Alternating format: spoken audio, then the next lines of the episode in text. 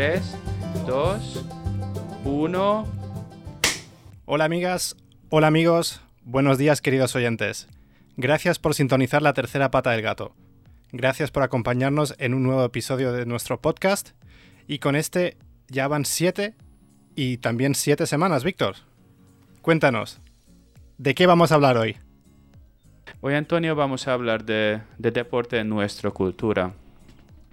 De deporte en nuestra cultura. Sí, tú, Víctor, personalmente, en la actualidad, ¿sigues algún deporte? ¿Cuál es tu relación con el deporte? ¿O simplemente lo practicas?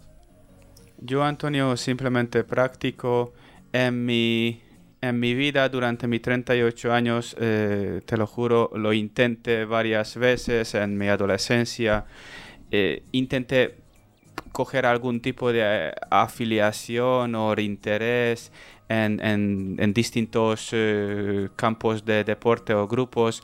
Yo intenté ver fútbol eh, del normal y el americano, yo intenté ver rugby, intenté ver hockey, imagínate, también intenté baloncesto, mm, deportes como balonmano de, de mujeres es, es muy muy famoso en Hungría, mucha gente sigue, pero con ninguna, te lo digo, con ninguna, da igual si jugaban chicos o jugaban chicas, no, en, 10 minutos me, me, cansé, no me, no me mantenía, mantenía el impulso, el interés en un, en un nivel que lo diría que yo puedo estar aquí sentado pegándome el culo por, por 45 minutos o lo que se duraba el, el, el, juego. Y, y, otra cosa que no, no, no, me, no, me, no, me, no me salía la chispa, ¿sabes? Cuando, cuando estaba viendo cualquier este, de los deportes que mencioné. Intenté también Fórmula 1 y, y, VRC por la gente que si, si piensan que el, el, error fue de que no era algo mecánico, aunque, aunque humano, pero no. Eh, solamente practico eh, de típico fitness o entrenar o no sé cómo queréis llamar de entrenar con, con pesas, con pesos y, aeróbico como, como correr. Yo el bici personalmente no me gusta, yo prefiero eh, correr. Antonio, ¿tú eh, practicas algún, algún deporte o solo sigues con tus distintos canales de, de, de, de, pago? Hombre, eh, actualmente estoy, estoy saliendo a caminar. Yo sobre todo hago deporte aeróbico y lo hago solo. Eh, la semana que viene voy a ir a jugar al básquet, que hace 16 años que no juego. Entonces veremos a ver cómo está esa puntería y esa forma física. También es verdad que voy a jugar con gente que es mucho más joven que yo, entonces igual ahí vamos a tener algún que otro problemilla.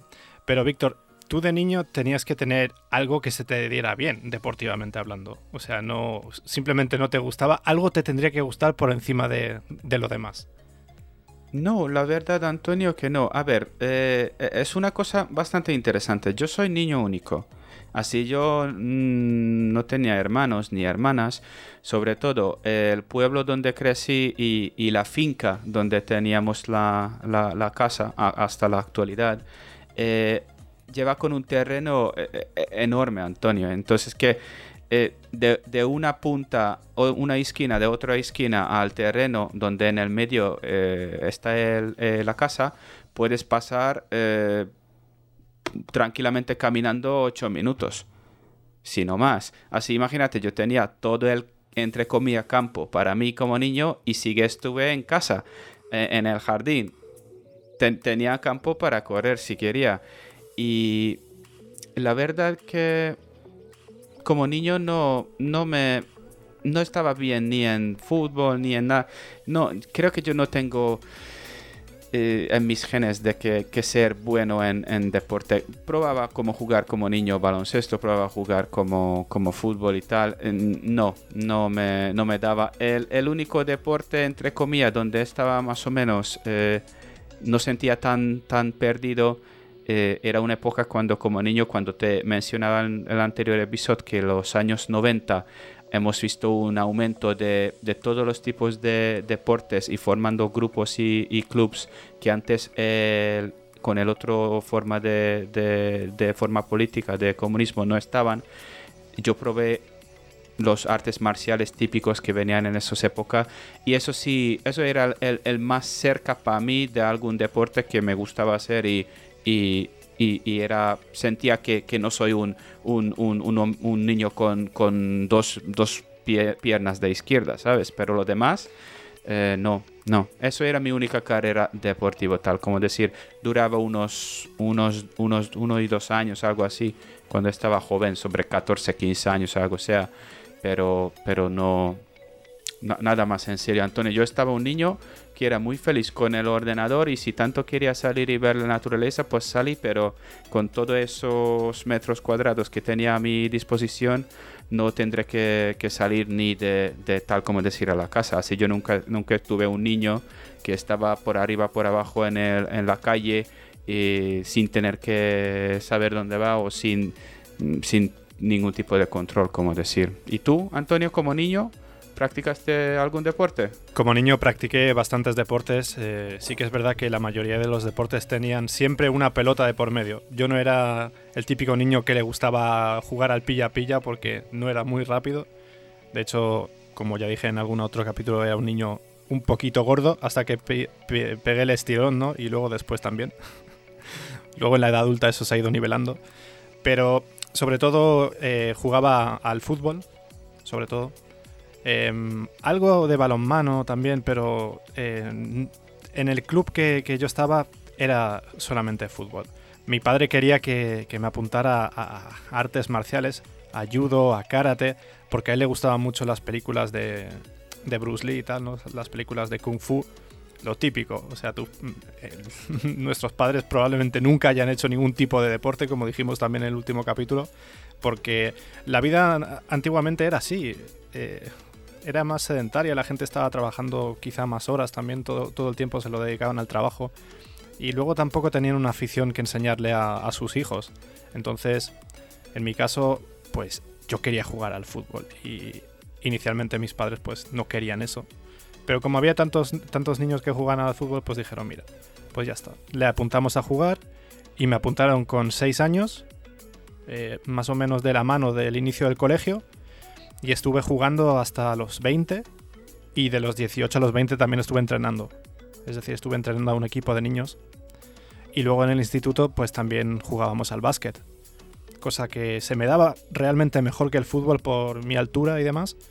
Pero nunca lo llegué a ejercer de forma eh, medio profesional ni nada por el estilo. O sea, siempre era la típica pachanga que juegas con tus amigos. Y bueno, pues, pues sí, esa ha sido mi relación con el deporte, Víctor. Y si te digo la verdad, si te digo la verdad, eh, una vez que me cambié a España, ha sido muy difícil conservarlo porque para los deportes de equipo siempre necesitas a bastante gente que, se dedica a ello, ¿no? Y, actualmente, Antonio, ¿cuál es tu relación con el deporte? Mi relación con el deporte en la actualidad es eh, básicamente ver el deporte aparte del deporte de mantenimiento que puedes hacer, que es lo típico, andar, correr, eh, algo de pesas, pero, pero en casa, perdón, estoy con la voz fatal hoy. y, bueno, eh, no estoy apuntado a un gimnasio. Mm, lo he intentado de vez en cuando, pero sinceramente me puede el postureo. Hay, hay mucha gente que va simplemente para hacer vida social y están ocupando el espacio. Y los gimnasios a los que yo he ido siempre estaban muy concurridos, estaban llenísimos de gente y al final pues eh, te terminas aburriendo. O sea, no, vas a pagar una cuota para ir a primera hora de la mañana cuando no hay nadie, sino que tú quieres ir cuando, cuando tu vida más o menos eh, le encaja, ¿no? Yo, yo creo que Antonio, que como dices que eh, realmente cuánto por ciento de la, de, la, de la gente que realmente apunta a un gimnasio va por la afición por el deporte y cuántos va por por eh, hacer tipo de matchmaking como la, la, programa famosa de First Date, eh, pero en vez de un restaurante intenta ligar en un, en un, en un gimnasio. Eh, creo que esa era la razón que existen gimnasios específicos solamente para mujeres porque muchas de, de, esos no se dejan en paz de las chicas a entrenar y, y están ahí por, por el medio haciendo el payaso. Yo, yo nunca tuve así, yo siempre tenía muy claro cuando estaba haciendo el deporte de entrenar en un gimnasio, yo siempre tenía muy claro que me voy por entrenar y, tal, no por otra cosa. Y, así sea más eficiente mi tiempo y, igual mi, inversión. Pero sí, mucha gente tiene otra, otra forma de cómo se ve una instalación deportiva como un, gimnasio. Para mí, para mí siempre era, era ir a sufrir, ir a ir a sudar un rato con el tiempo milimetrado, 45, 50 minutos, una hora eh, para hacer eh, la, rutina lo más eficiente posible y todo el hecho de la vida social en, el centro de deporte a mí, a mí me descuadraba completamente, o sea, era lo último que yo estaba buscando. Pues hay, mucha gente que, justo eh, va, por eso, que, trata como un, Facebook o un, Instagram de, ligar con gente. Pero lo que te quería decir justo antes que yo, yo también dejé eh, practicar este deporte en, un centro de, gimnasio, un, club de fitness y con todo eso de, situación actual que en, lo que estuvimos ahora mismo. Y sinceramente tengo que decir que toda la gente que si tiene un poquito de espacio o, se puede sacar un poco de espacio donde sea eh, y con un par de cosas, la verdad, no, no, coste, no coste mucho, con, con, pensando como una inversión por, si sumamos de, por tres o cuatro meses eh, de la cuota que sea para un, gimnasio, se pueden eh, tener eh, todo lo que necesitan o incluso más para hacer entrenamiento en casa. Y no te digo, Antonio, yo soy mucho más feliz que no tengo que coger transporte público, irme ahí, cambiarme, eh, entrar a entrenar, esperar a las máquinas, después eh, otra vez cambiar, otra vez duchar y después otra vez ir al transporte público y llegar a casa. Ahorro mucho tiempo, estoy entrenando mucho más eh, enfocado porque no están ahí gente que me están quitando el, enfoque de lo que estoy haciendo, no me vienen a hablar de sus fines de semana o lo que sea. Y, estoy mucho más en, el, enfoque de entrenar y, siento más feliz entrenando en casa. Y yo, yo recomendaría a todo el mundo si, si podría hacer sacar un poco de espacio, igual si con una mm, forma de entrenamiento como lo conoces Antonio, el famoso TRX, o, con, un, o con un banco y, y, unas mancuernas montables. Eh, eh, también es que se puede hacer tanto en, en, por, por, ti mismo en casa o, o en el aire libre entrenando con, muy pocos eh, maquinaria, como decir, muy pocos accesorios. Eh, la verdad se puedes entrenar si quieres con tu, con tu cuerpo propio. Es el, calistenia, es lo que, lo, que, lo que es, que no necesitas nada, pero si quieres ir un paso más allá, con un par de mancuernas e incluso con un TRX, puedes entrenar todo el cuerpo y, no, vas a, no vas a tener nada que envidiar a, la gente que van a un gimnasio. Con unas zapatillas y un chándal viejo también puedes hacer deporte. No necesitas estar a la última moda, lo puedes hacer si quieres. Pero Víctor, mm, nos han llegado unos comentarios de algunos oyentes que en el último episodio decían que no habíamos incluido demasiadas referencias culturales. Y de alguna forma yo tengo que decir que no se dio el caso, pero por eso vamos a, hablar hoy más acerca del deporte en nuestros países. Y en este episodio de algún modo, bueno, en cierto modo complementa el episodio anterior, ¿no? Cosa que yo creo que está muy bien, aunque sí que es verdad que nos dijimos que el otro era una primera parte. Entonces, bueno, este episodio pues lo titulamos Deportes y complementa el episodio anterior en ciertamente. Entonces, Víctor, cuéntame, ¿cuál es el deporte nacional en Hungría? ¿Y cuál dirías tú que lo es en España, para comparar? A ver, Antonio, si, si deporte nacional decimos en el deporte donde mundialmente somos famosos, eh, entonces te tenía que decir el donde juegan el, eh, con el balón en el agua, se llama waterpolo. Waterpolo, pero ese no es el nombre español, ¿no? Sí, sí. Waterpolo, porque water, es, es inglés, ¿no? Vale, sí, bien. Sí. Waterpolo, por eso pensaba que no sé cómo se llama en español. El balón en el, en el agua. Pero eh, graciosamente lo que está muchísimo más fomentado y nuestro querido gobierno en Hungría piensa que somos eh, el, potencia del nación en el deporte piensan que es el fútbol. Invierten muchísimo dinero en eso, pero no estamos sinceramente en ningún sitio. Eh, como te mencionaba anteriormente, en, en balonmano, por ejemplo, de la mujer, de la selección de las mujeres y en el waterpolo eso de hombres, estamos muchísimo más famosos en, en nivel mundial, en el podio de deportes, que por ejemplo el fútbol, que está nuestro presidente eh, llevando dinero, dinero, sacos y sacos, creando estadios de fútbol y sinceramente la gente en Hungría están perdiendo, casi, casi nunca tuve el interés, lo que piense lo, lo gobierno que tenemos. Pero bueno, es que son cuando los políticos no, no se ven o no lo entienden lo que, lo que el pueblo quiere o lo que tiene. Pero en Hungría es eso. Y en España, eh, creo que en España es claramente el fútbol como número uno. Y segundo, lo diría que eh, tanto como conozco y me comentan, sería lo, lo moto, el segundo, la moto, y la tercera, eh, lo diría el baloncesto. Mm, sí, vamos a decir tercera el baloncesto. Yo luego te voy a comentar algo acerca de esto también. Quería decirte una cosa que probablemente no sepas, probablemente, o igual sí, igual me equivoco, pero Hungría es el país de la Unión Europea que más inversión pública eh, realiza en el deporte. Un 1,4% del presupuesto total. O sea, es brutal. Lo, que sabía que, meten muchísimo dinero, muchísimo, muchísimo, pero no sabía que es, es, tanto, la verdad. Sí. Me llamó mucho la atención porque, o sea, invierten incluso más en, en el fútbol, por así decir, ¿no?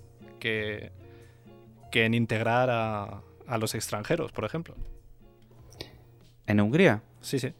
Ah, ah, eh, sabes que no hablamos de política, pero creo que pero, no es... pero incluso, incluso que, que, en Alemania y en España, o sea, el, el, presupuesto que Hungría mete en el fútbol es superior que, que los presupuestos de integración de, de, Alemania y en España también. ¿eh? O sea, es, una cosa súper curiosa, pero bien, yo estoy a favor de que se fomente el deporte. Ojalá todo el mundo ah. metiera más pasta, pero... Pensaba que dices que Hungría no está gastando suficiente dinero eh, eh, a los, a los integrados extranjeros en Hungría. te quiere decir que sin decir eh, raíces políticos, Hungría no quiere integrar nadie en su sociedad, lamentablemente.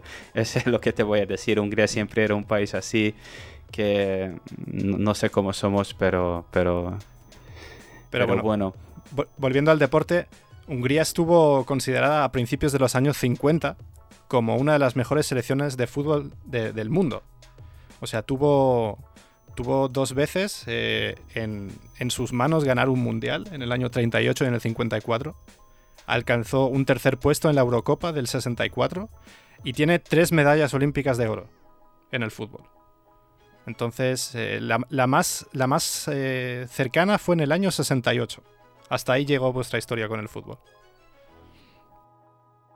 Lo que te puedo decir sobre eso, Antonio, es que, eh, es que claramente eso es el fundación y es el andamio en, en sobre que están construyendo todo hoy mismo en Hungría.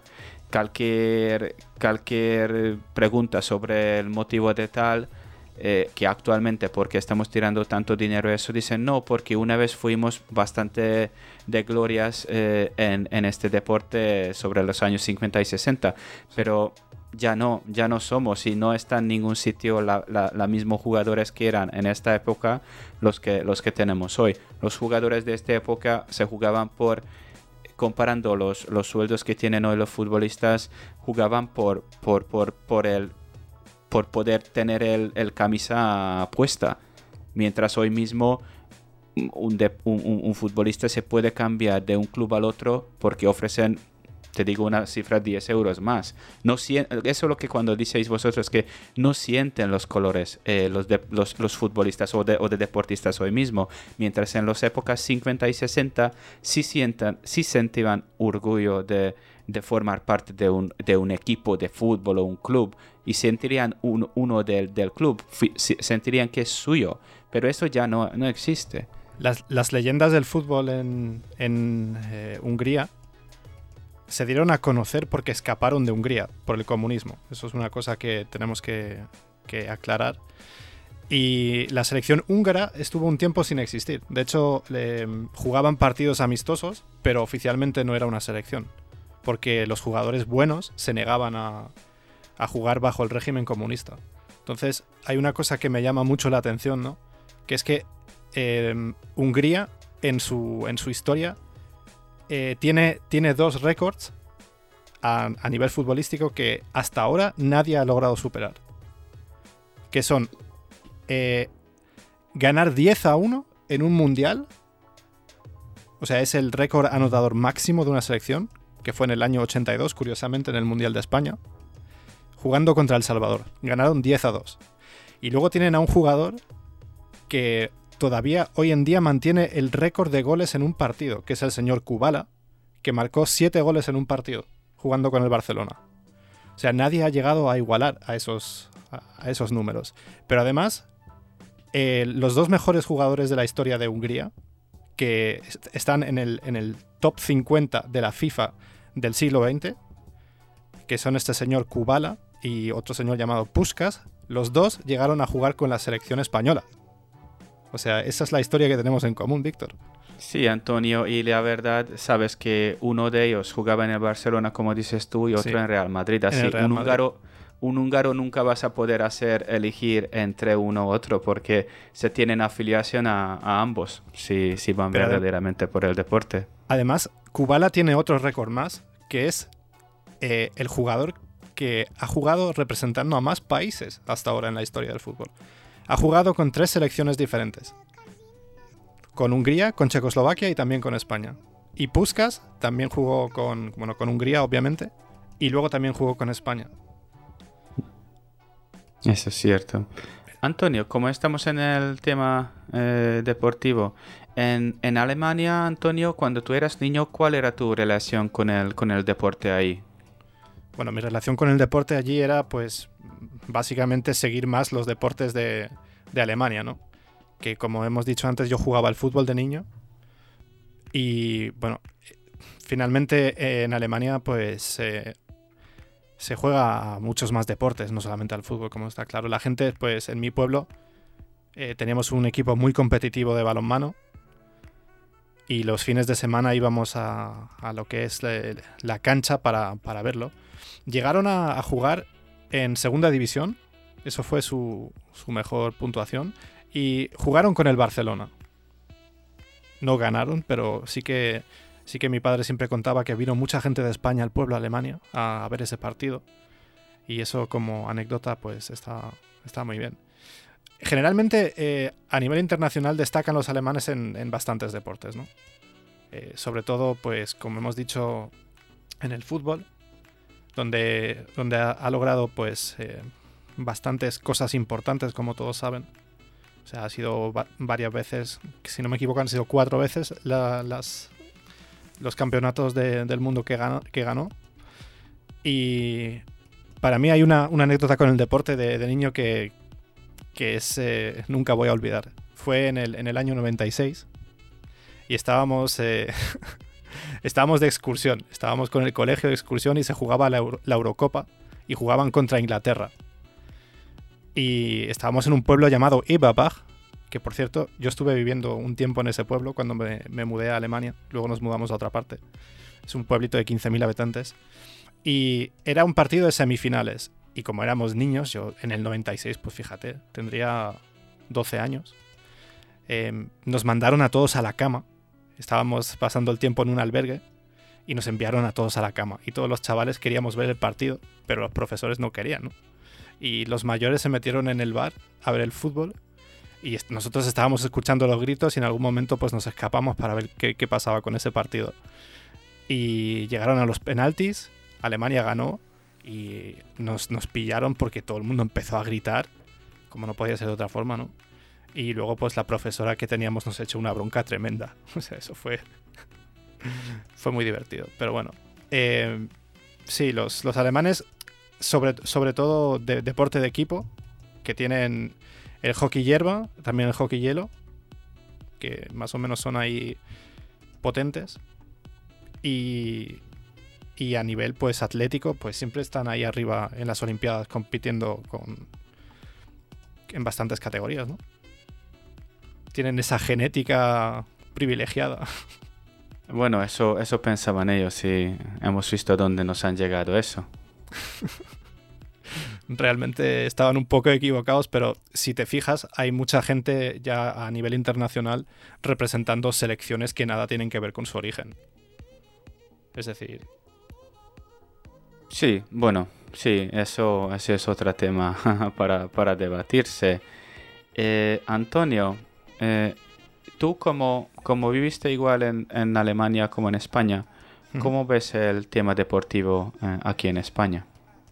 Yo aquí, como tú antes has dicho, claramente veo a la gente siguiendo al fútbol. El fútbol es el deporte rey en España, pero sin ninguna duda, Víctor. Y he de reconocer que, este deporte saca lo peor de nosotros y es ahí donde, donde yo personalmente no entro. O sea, para muchos esto es algo casi religioso, que ahí tampoco vamos a entrar. Aunque también es verdad que hay países eh, mucho más fanáticos que España, como puede ser por ejemplo Argentina, y donde hay incluso eh, víctimas mortales en, los partidos de fútbol. O sea, nosotros no, no llegamos a este nivel. Sí que es verdad que en comparación con Alemania, la gente aquí parece hablar más abiertamente y más fanáticamente del fútbol. O sea, aquí defendemos incluso a nuestro equipo cuando, cuando, cuando no ha jugado bien y no reconocemos nuestros errores, ¿no? Y yo hace ya tiempo que, por ejemplo, por eso no, no veo el fútbol en un bar, porque siempre hay bronca y la gente se calienta mucho, ¿sabes? Yo prefiero verlo en casita, tranquilo y sin movidas. A mí me gusta el Real Madrid, que es una cosa que he dicho en alguna ocasión. Y no voy al estadio porque las entradas están extremadamente caras y a mí me parece casi una vergüenza la cantidad de dinero que, mueve este deporte. O sea, reconozco no soy un hooligan que da la vida por su equipo, pero también reconozco que cuando mi equipo juega, juega muy mal, ¿no? Eh, soy muy crítico con él. O sea, hay mucho fanático loco por ahí que nunca lo admitirá, pero tu equipo también merece perder de vez en cuando, ¿no? Y si fuéramos menos apasionados y más sensatos, ninguno deberíamos estar siguiendo a estos chavales que cobran más que tú y que yo, Víctor, en, un año, pero nada más levantarse de la cama. Sí, es cierto. Eh, yo tampoco creo que, que, tendrían que tomar tan, tan a serio al corazón cuando, cuando tu equipo gana o pierde. No, no sé cómo es porque, como te he dicho, no estoy afiliado con, los deportes en general y menos con un club en concreto. Pero, pero sí creo que tenían que tomar con, con más calma para pelear por cosas así que la otra persona apoya a otro club y, tú el contrario. Temas de peleas por eso me parecen, me parecen muy, muy, muy de tonterías. Pero, Antonio, ¿qué opinas, eh, hablando de los deportes, de, formas de becas deportivas que existen en, Estados Unidos? ¿Tú crees que eh, es, un modelo que podrían importarse a Europa o a España? Eh, ¿Piensas que es el talento, que el talento deportivo debería premiarse por encima de las capacidades académicas? Es una muy buena pregunta, Víctor. Yo creo que el modelo académico de Estados Unidos, eh, que fomenta el deporte, en cierto modo no termina de ser justo del todo, porque hay gente que no vale para los estudios y se le está becando porque son buenos en una actividad que sabemos perfectamente que eh, no va a aportar mucho en la sociedad durante muchos años. Entonces, a todos nos gusta ver a esos jugadores de baloncesto, ¿no? Eh, esas grandes leyendas como Michael Jordan, por ejemplo, pero que luego a, nivel eh, estudiante, pues es que no te puedes centrar porque te ocupa tanto tiempo de, tu día que, todos saben que esa beca, pues al final mm, va a ir para una persona que, que va a ganar muchísimo dinero, aunque no todos, no todos despuntan en el deporte, ¿no? Ahora se estaba hablando en Estados Unidos, por ejemplo, de empezar a, ofrecer contratos a niños que salgan del instituto sin pasar por la universidad para que se puedan dedicar al deporte. Cosa que a mí, por ejemplo, me, parece bien, ¿no? Porque si de verdad tú vas a vivir del deporte y no vales para los estudios, por lo menos no estás ocupando una plaza en la universidad. Una plaza que le podría tocar a, chicos que de verdad quieren estudiar y, sobre todo en una, en una universidad pues prestigiosa, ¿no? Como tiene Estados Unidos unas cuantas. ¿Tú cómo lo ves? Yo, yo veo un, poquito igual. Eh, no pasa nada que alguien no vale para, las, carreras académicas, pero, pero valga como, como, como buen deportista. Creo que se, pueden fomentar y pueden existir becas por, por eso, para lo que, que dices que se podría 100% eh, dedicar su tiempo a, esta actividad o a desarrollar en, una carrera profesional como, como algún en algún deporte. Mi, mi, única gran pregunta ahí que cuando esos becas terminan y la persona eh, sale a la escena profesional o el persona académica sale a la escena profesional de trabajo, Antonio, ¿tú crees que un futbolista debería ganar más, pero muchísimo más que, por ejemplo, un cirujano? Para nada, en absoluto. Yo creo que deberían, deberían ganar un sueldo competitivo, evidentemente más alto que, que otras profesiones, porque su carrera va a ser muchísimo más compacta. Entonces ellos deberían tener un dinero para poder vivir más o menos bien, eh, para poder jubilarse, ¿no? Una vez que terminan su, su trayectoria profesional que puede finalizar a los 40. O a lo mejor, pues de alguna forma deberían poder eh, trabajar en, ese mismo deporte mm, para poder complementar ese salario. Pero yo, yo no creo que nadie merezca ganar tantísimo dinero. Porque es que además, sí, tú puedes ser muy bueno corriendo, pero luego después del partido te ponen un micrófono para que es tu opinión y es que eh, da vergüenza escucharte. Y, por ejemplo, tú sabes que yo sigo mucho el baloncesto en Estados Unidos. En Estados Unidos, eh, la NBA, la liga de baloncesto, tiene un modelo de integración de los deportistas en la sociedad, de modo que hacen campamentos, les obligan a participar en actividades, o sea, les, obligan a estar dando consejos a, los chavales ¿no? que, quieren practicar este deporte de forma profesional y están mucho más involucrados. Yo, por ejemplo, eso no lo veo aquí en España. O sea, tú ahora, por ejemplo, eres un chaval que juega al fútbol y quieres que, que venga un, deportista de élite a, a tu equipo a verte entrenar y eso no va a pasar y tampoco vas a poder tener ningún tipo de contacto con él. Y allí sí que es verdad que, llevan un poco el, tema de, del mentoring, lo llevan a, una escala importante, cosa que, está, que está fenomenal.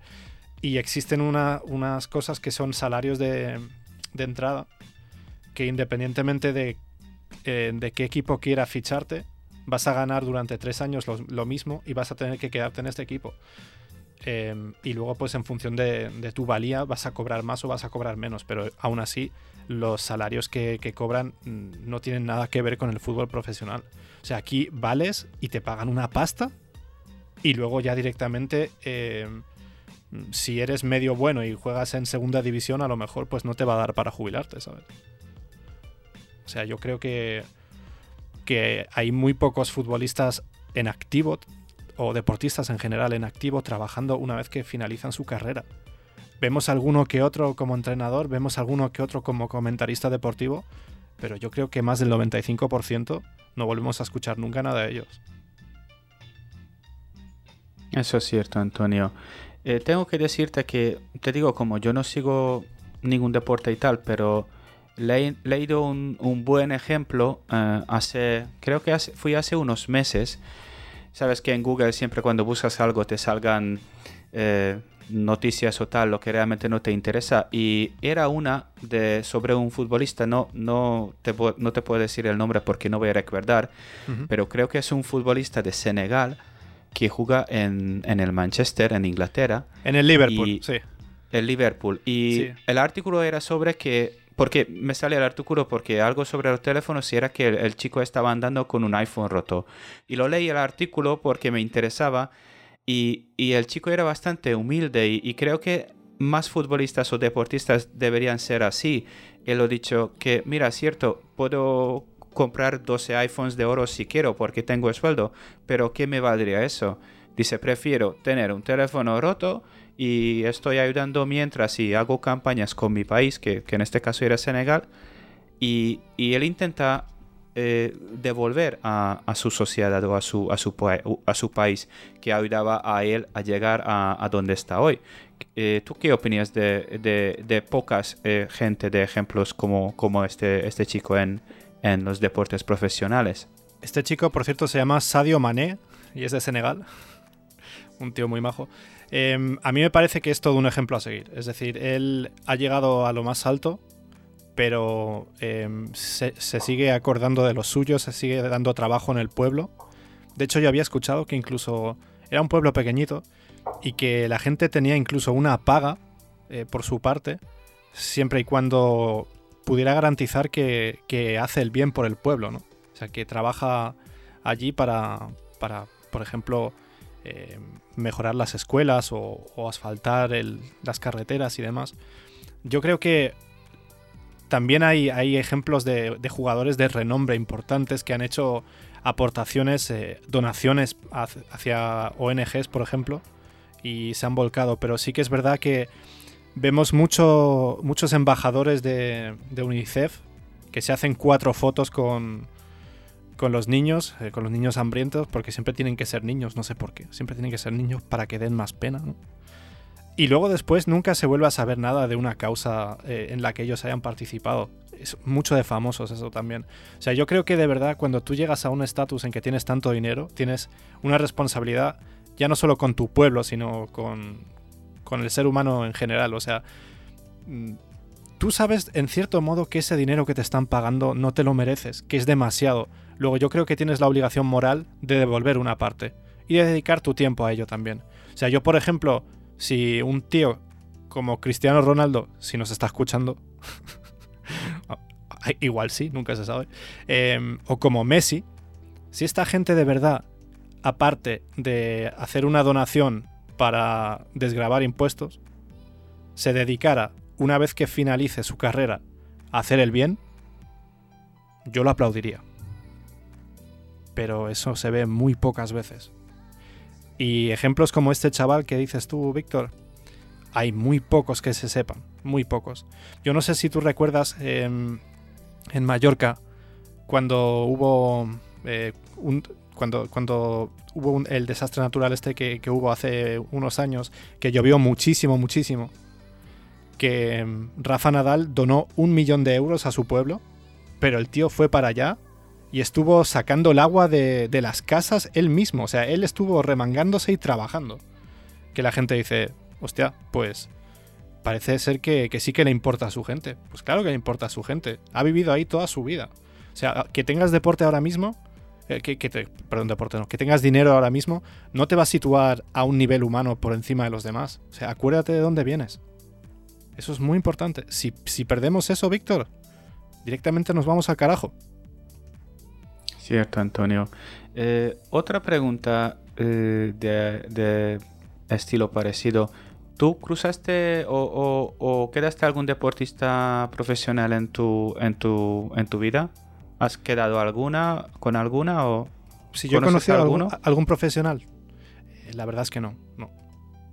O sea, no, yo no, no, he tenido ninguna relación cercana con, con un deportista a ver, he conocido alguno que otro eh, retirado porque haya pasado cerca de él, mm, porque haya coincidido con él en un evento en el que estaba firmando algún autógrafo y demás. Pero sinceramente no, no he tenido ningún tipo de relación en ese sentido. ¿Ningún evento o, o gracias por tu trabajo o algo? No, no, por mi trabajo no. O sea, sí que siempre ha sido algún evento deportivo al, mm. que yo he ido como chaval, alguna feria o, un torneo o algo así, ¿no? Pero, pero no de otra forma. Pues yo te puedo decir, Antonio, que igual de gracias a mi, a mi trabajo anterior como, como un tipo de, feria organizado, o como decir, un evento organizado, tenía suerte eh, cruzar con con cuatro eh, deportistas profesionales, algunas todavía son activos, y tres de ellos eran muy majo y uno de ellos nada de majo. El nada de majo es el favorito de, muchos de vosotros, de Alonso. Sí. Y las nada de majo, en absoluto. La más majo eh, era Rafa Nadal, que es increíble cercano y se acerca a la gente y lo puedes hablar con él y tomar un foto, nunca, nunca se toma como una molestia. eh, Carlos Sainz, que es, es bastante humilde y, es un gran persona. Y siento todavía mal que me he cobrado el, el, billete de Ryanair para él porque no tenía en presente impreso. Eso, eso siento, siento mal de mi parte hasta hoy, entonces lo siento. Y la tercera era de em, un evento organizado donde estaba dando una charla Chema Alonso. Chema, el, lo que corre, el chico. No, espera. Chema Martínez, Martínez Alonso. Bueno, el, corredor, vamos, seguro sabéis todo. Eh, otra persona que, que bastante cercano y, y, bastante humilde. Yo coincidí con Marc Márquez, el chaval este de las motos. Digo el chaval de las motos porque sinceramente no estoy muy puesto en el tema del deporte de motor.